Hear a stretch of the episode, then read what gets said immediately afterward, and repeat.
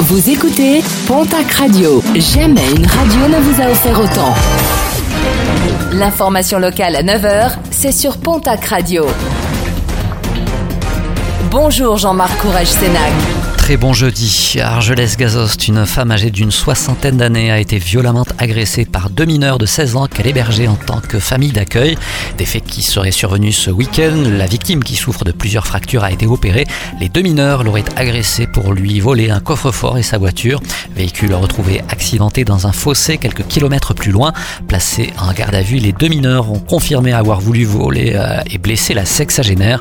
Ils nient toutefois avoir voulu la tuer. Un nouvel accident grave déploré sur les routes de la région avec hier en début d'après-midi une collision entre une voiture et une moto rue Montpensier à Pau. Dans le choc, un feu tricolore a même été arraché. Le motard grièvement blessé a été transporté dans un état grave vers l'hôpital. Les bons résultats des sanctuaires de Lourdes depuis euh, le début de l'année, le site religieux a accueilli entre 3 millions et 3 millions et demi de visiteurs, soit une hausse de près de 1 million par rapport à l'année dernière. Autre chiffre, 400, 400 tonnes de cierges qui ont également été vendues pour l'heure cette année.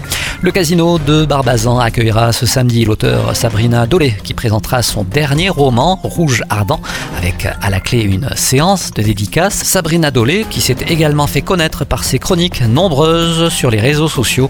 Des chroniques, un travail qui met en avant les héros et héroïnes du quotidien. Tous les mois, j'ai essayé d'écrire une, une, chronique avec quelques souvenirs d'enfance et en même temps qui parle à tout le monde et euh, sous un air un petit peu poétique et euh, retourner aussi en arrière refaire vivre des gens qui ont disparu. Et c'est ça, une vie éternelle pour moi, c'est de parler de certaines personnes qui ont disparu.